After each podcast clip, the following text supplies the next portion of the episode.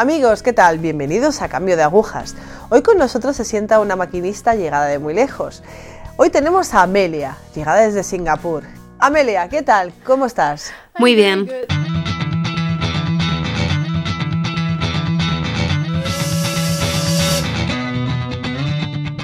Cuéntanos un poco cuántos años tienes, de dónde vienes. Bueno, soy Amelia, soy de Singapur y tengo 23 años. ¿Puedes contarnos un poco de tu familia, de cuando eras pequeña? ¿Qué tipo de creencia tenían tus padres? Bueno, eh, vengo de Singapur y en Singapur tenemos muchas religiones distintas. El catolicismo no es la religión principal en Singapur. Hay budismo, taoísmo, hinduismo y todo eso. Y en mi familia no nacimos católicos. De hecho, mi madre se bautizó hace 25 años. Fue la primera católica en toda la historia de su familia y de la de mi padre.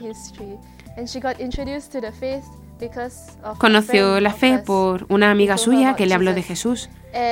Y cuando se casó con mi padre, hace 25 años, se casaron en una iglesia católica, pero en aquel momento mi padre era taoísta. Y así, la cosa era que en mi familia había muchas discusiones acerca de la religión. Había como una lucha espiritual en cuanto a que mi padre quería practicar su fe taoísta y mi madre quería practicar la fe católica.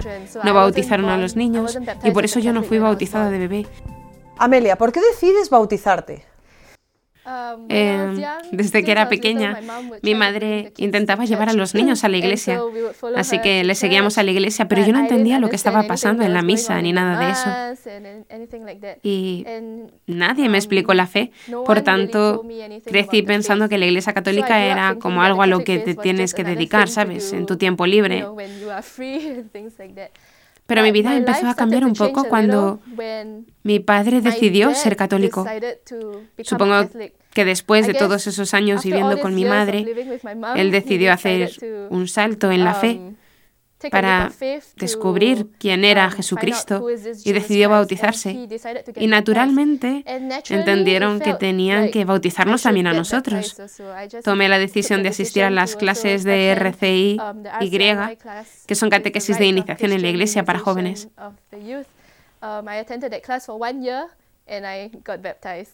Asistí a esas clases por un año y fui bautizada junto con mi hermano menor. Um, Pero la cosa es que después de bautizarme sentí que no hubo ningún cambio en mi vida porque no aprendí casi nada en las catequesis y no entendía lo que implicaba.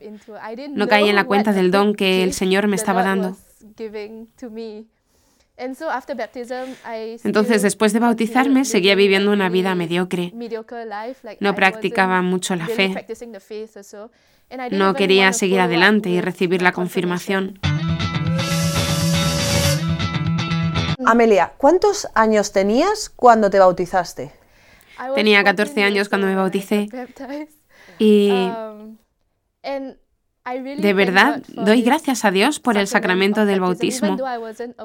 Aunque no estaba consciente de ese don tan grande que el Señor me estaba dando, Él me protegía de muchas cosas que me podrían haber ocurrido. Um, y desde los 13 a los 16 años, um, bueno, estaba en el instituto y yo... ¿Sales por ahí de discotecas, eh, con los amigos? No, no, no iba a discotecas o de fiesta, pero sí tenía muchos amigos que iban a las fiestas y estaban completamente metidos en el mundo. Eran mis mejores amigos. Um, Lo que me pasaba entonces es que yo buscaba la aceptación de la gente, de mis amigos, y por eso, durante esos años, caí en el peligro de querer ser aceptada por mis amigos y todo eso, porque no sentía el amor en otra parte y lo buscaba en las personas. Y mis mejores amigos en aquel entonces eran las personas más populares en el colegio. y se iban de fiesta. a la edad de 14 años empezaron a fumar y a beber y todas esas cosas. Y eran mis mejores amigos, pero de ningún modo, nunca, y no sé cómo, ni una vez sentí la tentación de entrar en un club, en ninguno. No sentí la tentación de probar un cigarrillo, lo cual es muy raro, cuando todos mis amigos lo estaban haciendo. Pero no sé, sentía que no debía hacerlo, aunque eran mis mejores amigos. Y seguí viviendo así durante cuatro años, pensando que yo estaba feliz porque la gente nos miraba y nos decía, oh, sois muy populares, y cosas así, y los chicos nos seguían y todo eso. Pero por dentro sentía un vacío. Todos los días experimentaba como una montaña rusa de emociones, ¿sabes? Como mis emociones, mi felicidad dependían de si la gente me quería o no. Pues intentaba cumplir con las expectativas que tenían acerca de mí y eso me agotaba emocionalmente. Y como dije, fui bautizada con 14 años pero eso no tenía importancia en mi vida. No estaba identificada con mi bautismo para nada. No lo decía a nadie que el que era católica. Nadie lo sabía, excepto mi familia que estuvo presente en el bautismo. Eh, manifiestas eh, que no has, eh, bueno, que no te has emborrachado demasiado, que incluso fuiste incapaz de, probar un cigarro. ¿Eras consciente de que era Dios quien te estaba impidiendo hacer esas cosas? Um, no, no era consciente que era Dios, pero sí sabía que mi conciencia um, me decía, no hagas eso, no lo hagas, vas a terminar mal si lo haces y esas cosas. A veces me atrevía más y probaba un poco de algo, pero no veía que fuese tan malo. Yo, um, sabes, seguía mi conciencia. Yo creo que era Dios hablándome a través de mi conciencia, aunque yo no era consciente de ello porque no tenía formación en la fe, ni tenía conciencia formada. de hecho, mis padres nos dieron mucha libertad para hacer lo que quisiéramos y no tenían mucha idea de lo que nos estaba pasando ni dentro ni fuera del instituto. De verdad que era muy fácil hacer cualquier cosa que quisiéramos. Con esos amigos y la libertad que tuve, es cierto que el peligro estaba presente. Por eso digo que es Dios el que estaba ayudándome. Cuando llegas a casa, cuando has estado con tus amigos, cuando, bueno, pues esa vida de adolescente que has tenido, llegas a casa, te encuentras contigo misma y sentías ese vacío de, Dios. Cuando volví a casa, um, experimentaba mucha vaciedad. Lloraba en mi habitación. No sabía por qué me sentía tan mal. No tenía a nadie a quien pudiese contarle mis problemas. No estaba cercana a mis padres en ese sentido, no les contaba mis cosas.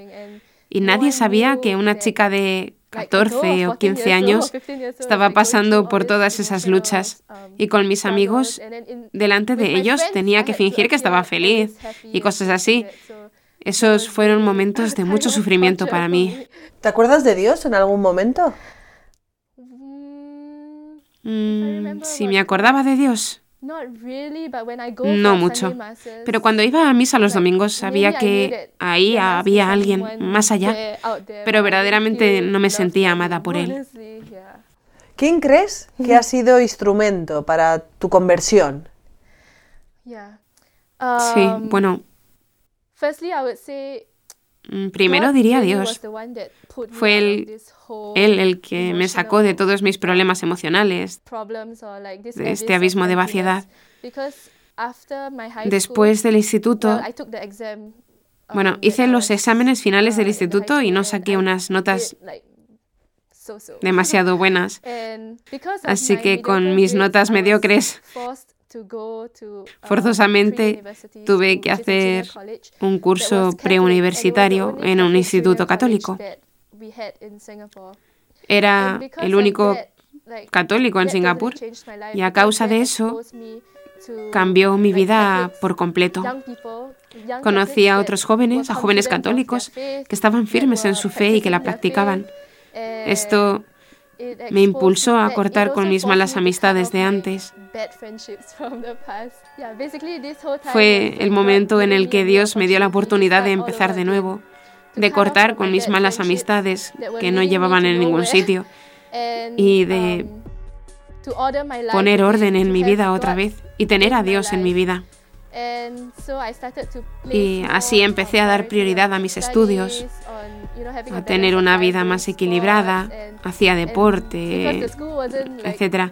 Y por el hecho de que el instituto no era exigente académicamente, me dieron muchas oportunidades, porque sé muy bien que no soy inteligente o súper buena, pero ese instituto me posibilitó tener un desarrollo más pleno. También en ese instituto católico organizan un retiro para cristianos todos los años. Y como supuestamente era católica, me obligaron a ir. Y esa fue mi primera experiencia de participar en una actividad católica y una parte del retiro consistía en confesarse. Y de verdad, en ese momento, con 17 años, no sabía nada de la confesión. No me había confesado nunca desde entonces. No, hasta entonces. Perdón. Y bueno, pregunté a mi amiga en qué consistía y me dijo, ¿se confiesa en los pecados? Y le decía, ¿pero cómo? ¿Qué es el pecado? No sabía cómo se cometía pecado, nadie me lo había explicado y durante todo ese tiempo había estado recibiendo la comunión sin confesarme. Y me fui a confesar, pero de verdad no creo que fuese una confesión auténtica, porque me limité a contarle al sacerdote todos mis problemas y lloraba, lloraba, lloraba. Pero el sacerdote era muy majo. Y creo que a pesar de todo, aún así, Jesús me sanó a través del sacerdote. ¿Esa confesión cambió tu vida o, o bueno, qué pasó? ¿Qué pasó posteriormente? Um, eh, bueno, para ser honesta, no me hizo desear confesarme más ni nada. No hice una buena confesión. Iba más por recibir algún tipo de terapia, consejos o cosas así. Pero eso no es lo mismo que confesarse. Y seguía así, mm, siendo mediocre en la fe durante esos dos años. ¿Cómo se desarrolla tu vida en la universidad? Mm, bueno, um, vale, un poco antes de la universidad tenía que hacer un examen, ¿sabes? El examen para poder ingresar. Y me salió bien. Lo hice muy, muy bien el examen. Saqué un 10 y recibí una beca completa para toda la carrera. Y así entré en la universidad pensando, ah, soy genial, tan inteligente, tan popular y cosas así. ¿Qué has estudiado, Amelia? En la universidad estudié empresariales y contabilidad. En ese tiempo empecé a pensar sobre cuestiones, el sentido de la vida, por qué estoy aquí. Lo tengo todo, pero ¿qué más hay? ¿Qué más necesito?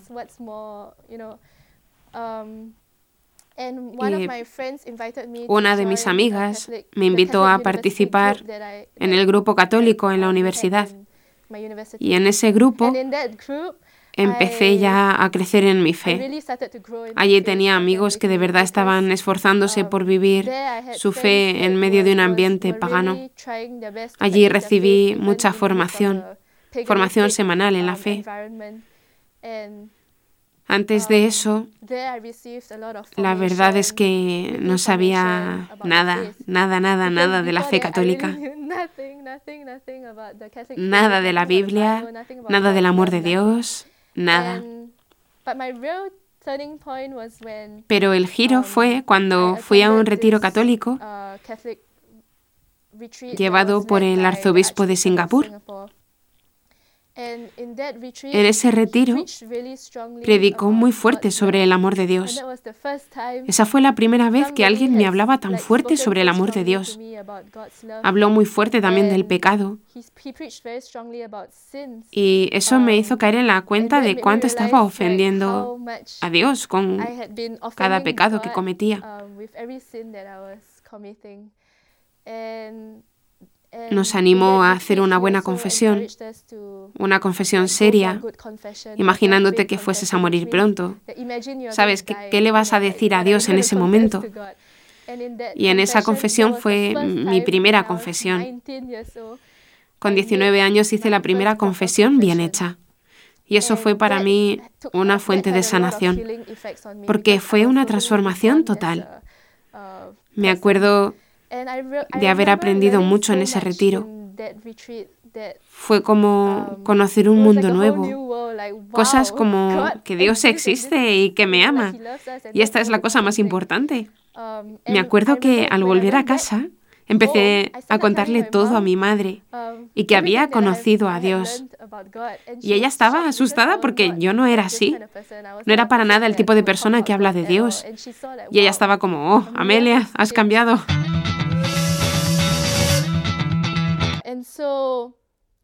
Y poco a poco conocí más a Dios y Él fue tomando un papel más um, importante en mi vida. Pero de todas formas, yo tenía demasiada confianza en mí misma. Me iba muy bien en los estudios. Tenía muchos amigos y todo parecía que iba bien.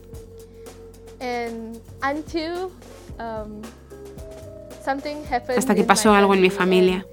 Um, mi hermano mayor se fue de casa porque no se sentía amado. Cada uno de nosotros vivíamos nuestra propia vida. No había un amor de amistad. Um, Dios no formaba parte de la familia y mi hermano quiso seguir su propia vida aparte. Y dos meses después de irse, mi padre también se fue de casa. Y fue como boom. Fueron dos choques muy fuertes. Y más para mi madre porque perdió dos de las personas más importantes en su vida. Dos hombres importantes para ella. Y de repente yo era la mayor en la familia. Tenía un hermano menor, entonces yo pasé a ser la mayor. Y además de llevar todo eso, tenía que cuidar mis estudios, um, mantener mi beca y seguir las actividades en la universidad y cosas así. Nadie sabía que yo estaba pasando por todos esos problemas en casa no sabía a quién acudir. Uh, y el resultado fue que lo guardé todo por dentro. No podía llorar con mi madre um, porque no quería causarla más dolor. Recuerdo ese tiempo.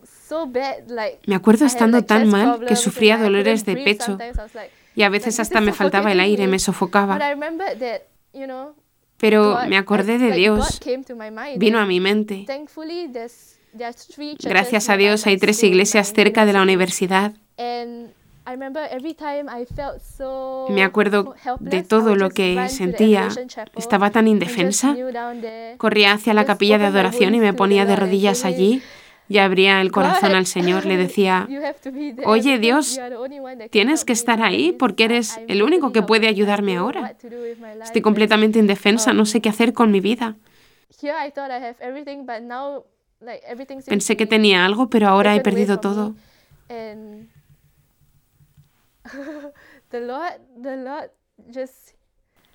Y el um, Señor, a través de la adoración y la confesión, me sanó. Me dio la gracia para no guardar rencor um, contra la gente que me hizo daño.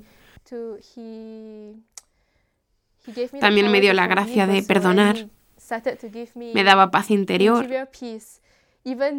aunque las um, circunstancias de mi vida no cambiaron. Pero comprendí que mi relación con Dios um, me traía paz interior y con mucha frecuencia una alegría interior también. Tanto me dio que ni las personas en mi instituto sabían por lo que estaba pasando. Me veían alegre, pero yo sabía que la alegría venía del Señor, porque si hubiese estado sola, hubiera caído en la depresión. Amelia, ¿cómo es tu vida ahora? ¿Qué haces? ¿Dónde estás? Ahora mi, vida es totalmente diferente, porque la fe católica es mi fundamento, de donde viene mi identidad. Si alguien me preguntara, ¿quién eres tú, Amelia? La primera cosa que viene a mi cabeza es que soy hija de Dios. Soy hija de Dios, soy católica y Jesús es todo para mí. Y eso ocurrió gracias a que conocí al hogar de la madre en 2015 cuando fui a Europa. En el hogar de la madre transmitían la verdad y yo estaba atraída por la radicalidad de la llamada de Jesús a cada uno de nosotros. Por supuesto, mejoró mi vida de oración. Frecuentaba los sacramentos, y empezaba a confiar más en él. Y me atrevía a hacerle preguntas. Vale, ¿qué quieres que haga con mi vida? Creo que él me vio dispuesta para escucharle y seguir lo que quería de mí. Me mostró claramente que tenía vocación a la vida consagrada, que esa era la vocación para la que me había creado. Así que ahora soy candidata y voy a ser sierva del hogar de la madre. Ellas están en España. Amelia, ¿quién es Jesús y quién es la Virgen para ti? Jesús, para mí, Él es todo, porque tiene las respuestas a todas mis preguntas y es la solución a todos mis problemas y sufrimientos. La cosa es, todos van a tener que sufrir, pero tenemos que ir a Él para salvarnos del sufrimiento. Esto solo es posible a través de Jesús. ¿Y quién es María para mí? María es modelo, porque es modelo que Dios ha creado para nosotros, para que la imitemos y para que la contemplemos en sus virtudes infinitas. Es la madre que siempre nos guía de nuevo hacia Jesús. No tenemos que tener miedo de acercarnos a ella. Amelia, gracias, gracias por estar hoy aquí con nosotros. Gracias. Amigos, Jesús es la respuesta a todos nuestros sufrimientos, a todos nuestros problemas. Y la Virgen menos mal que está ahí detrás, porque si no, ¿qué sería de nosotros? Gracias, gracias por estar aquí hoy con nosotros. Gracias, Amelia. Gracias.